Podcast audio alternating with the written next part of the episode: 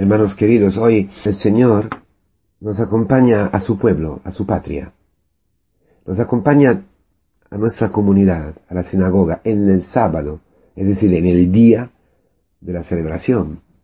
Nos acompaña para experimentar lo que hay en nuestro corazón, el escándalo que tenemos hacia Él, y para salvarnos, y, y para llevarnos a las raíces de todos nuestros problemas, que son exactamente las relaciones familiares, las relaciones entre los eh, esposos, los padres con los hijos, los hijos con los padres, luego los parientes, ¿no? Los suyos, luego también con la novia, con el novio, luego con los amigos, con los hermanos de tu comunidad cristiana.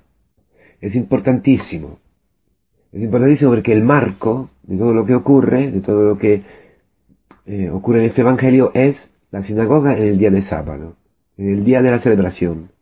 Es importantísimo, hermanos, porque afuera de este marco, de este ambiente, todo resulta horroroso. Eh, no hay la luz de la verdad, no hay, no hay la luz de la palabra, la luz que, la luz que hemos visto ayer. Es importantísimo y fundamental, lo repito, estar en la comunidad. No tengas miedo, no tengas miedo, tranquilo. Tenemos largos años, toda la vida, para estar en nuestra comunidad y para experimentar profundamente que en el pecado nos ha concebido nuestra madre, que en el pecado concebimos nuestras relaciones. Por eso nos escandalizamos. Nos escandalizamos. Cuando, cuando Cristo, es decir, Dios mismo, se presenta a nosotros en las formas que, que no podemos eh, ni imaginar. Por eso, eh, estos hermanos, eh, los parientes, los de su familia, los de su casa, casa quiere decir familia, son, son una imagen, un espejo de nuestra misma vida de nuestra misma carne. En el pecado concebimos las relaciones. ¿Por qué? Porque las relaciones siempre empiezan por nosotros y tienen que llegar a nosotros. Los otros, los otros, los demás, son un apéndice. Un, algo que, como decir, un prolongamiento de nosotros. El otro es una parte de nosotros. Algo que poseímos, poseemos, claro que no logramos poseerlo pero es lo que intentamos, lo que eh, hacemos todos los días, lo que eh, nuestro objetivo, nuestro, nuestro fin, el fin de nuestras palabras, de todo, ¿eh? es importantísimo tener presente eso.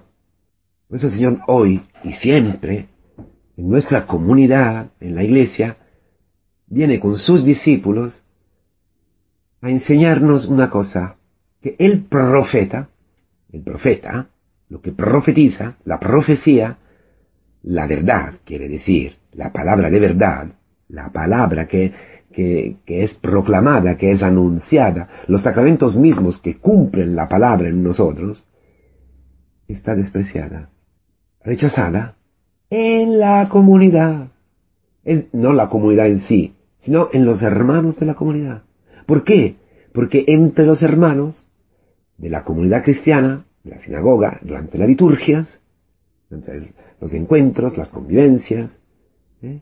se conocen. Se conocen cada vez más. Y empiezan a conocer los defectos, los pecados de los demás. Y eso, como las relaciones son humanas, como las relaciones son eh, partoridas, concebidas, concebidas, gestadas y partoridas, dada luz en el pecado, en, el nivel, en un nivel carnal, mundano, afectivo, entonces esto produce escándalo constantemente. ¿Por qué? Porque la palabra que eh, llega a cada uno de nosotros llega como una palabra de misericordia, llega como una palabra de amor, una palabra que nos denuncia de una, por una parte, pero por el otro nos ama, nos anuncia el amor de Dios a este que eres tú y que soy yo, el hijo del carpintero, el hijo de Josefina, de Rocío, de, de María, personas concretas que la carne nos impide reconocer en ellas la obra de Dios. Porque nosotros, cada vez que nos acercamos al marido, a la mujer, a los hijos, a los padres, los parientes, a los hermanos, nos escandalizamos, es decir, tropezamos, caemos, tropezamos en la piedra que es la carne del otro. Lo que ocurre en la sinagoga nos ayuda porque es lo que ocurre en nuestra familia, lo que ocurre todos los días y, nos ilumina, la realidad de la comunidad, la realidad de la sinagoga, nos ilumina sobre nuestra infantilidad en la fe. Que todavía somos infantiles, que todavía somos niños, que necesitamos crecer mucho todos los días. Y aún terminando el percurso catecumenal, la, iniciación cristiana, tenemos que caminar todavía más. ¿Por qué? Para defender la vida nueva. Porque todos los días podemos caer y caemos. Estamos eh, seducidos, seducidos, engañados por la carne. Es una lucha de todos los días, es una lucha hasta el final de nuestra vida. Contra el mundo, contra la carne, contra el demonio. Que son facetas diferentes de la misma realidad. La mentira en la cual nuestra madre nos ha engendrado. Es muy importante, hermanos. Por eso, tranquilos, no os asustéis de lo que ocurre, de las peleas, de las broncas, de los juicios. Tienen que salir a la luz. Por eso el Señor lleva a sus discípulos allí a experimentar eso. Habían experimentado otras cosas, sus milagros, sus palabras, habían sido elegidos para estar con Él, pero tienen que pasar por este cruces, por este camino. ¿De qué estamos hablando? De Él y de ti, de Él y de mí. Ha aceptado de no poder hacer ningún milagro. No pudo hacer ningún milagro. Cristo, que es Dios, se ha hecho tan pequeño, se ha hecho tan humilde para aceptar de no poder actuar como Dios. Mira hasta qué punto Dios ha querido a sus hermanos, ha querido a los suyos.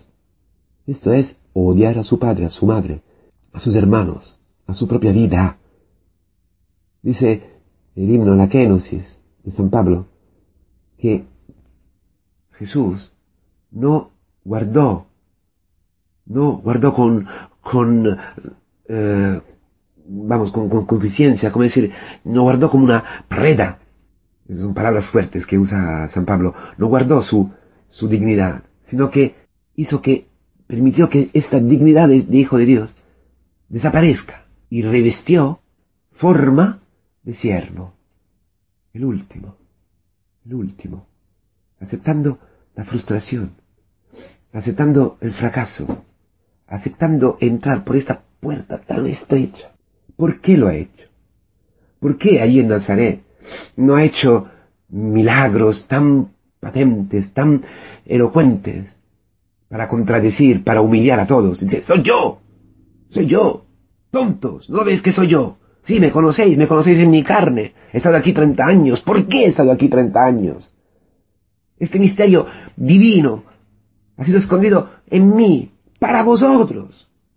Dice el himno, un himno de Salomón, Dios nos ha querido tanto, que ha hecho pequeña su grandeza para que tú y yo, al verle, nos asombramos, no, no, no fuéramos cogidos por el miedo y el escándalo. Sin embargo, este escándalo, este rechazo de un Dios tan, entre comillas, normal, tan ordinario, tan como toda a veces tan cutre, tan, tan igual a mí, este Dios que yo puedo conocer, este Dios que ¿De qué me sirve este Dios que tiene mis ojos, mi, nariz, del que conozco? Eh, ¿Me entiendes? Este Dios tan pequeño. No es posible. Lo mismo que decir, no es posible que Dios quiera al otro. Es lo mismo. Quiera a este tonto. Mira, después de tantos años de camino, de comunidad juntos, sé que este nunca se va a convertir, que ese siempre es igual, siempre piensa a sus cosas, así de tu padre, tu madre, tus hijos, de tu marido. Igual. Bueno, frente a eso, calla. Él sabe que la profecía tiene que ser rechazada. En su casa, en su casa. Ese, pasa, ese paso es importantísimo. Porque Cristo se ha hecho tan lejos de Dios para llegar a ti. Cristo se ha hecho escándalo, porque la verdad engendra la libertad, el amor engendra un hombre nuevo. En el fonte bautismal, en las entrañas de la iglesia, tú y yo, que hemos sido concebidos en el pecado, somos concebidos otra vez en la gracia, en el amor, para, para acoger la vida divina la vida de Dios, la vida de Cristo en nosotros. Entonces tú te conviertes en un escándalo para los demás, para el mundo. Entonces estás listo para tu misión. Entonces puedes ir al mundo, que a veces es tu hijo, tu marido, lo que sea, para coger sobre ti el escándalo de los demás, para encontrar el hombre en su fracaso. Cristo ha aceptado el fracaso para, para encontrarte en tu fracaso y allí sacarte, y allí hacerte resucitar. Esa es la misión de la iglesia, esa es tu misión.